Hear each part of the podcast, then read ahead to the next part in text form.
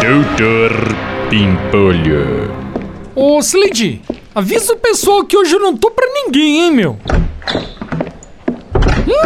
Quando começa assim o dia, Ah, Slade, vai se fuder, meu! Olha isso aqui no meu banheiro! ai meu Deus.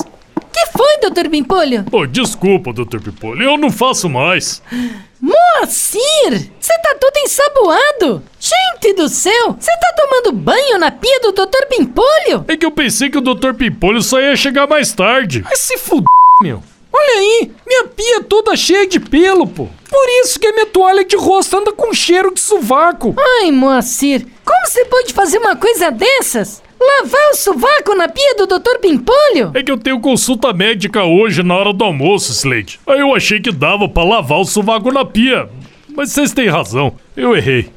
Errou mesmo, né, meu? Ó, pode pegar essas coisas que você tá demitido, meu! Vai que se fuder! Ah, tudo bem, doutor. Eu já vou. Mas posso só tirar o sabão do meu sovaco antes e escovar o dente com essa escova aqui do senhor? Quê? É que eu esqueci a minha no carro. Posso? Doutor Pimpolho. Quer ouvir mais uma historinha? Então acesse youtube.com barra chuchu beleza.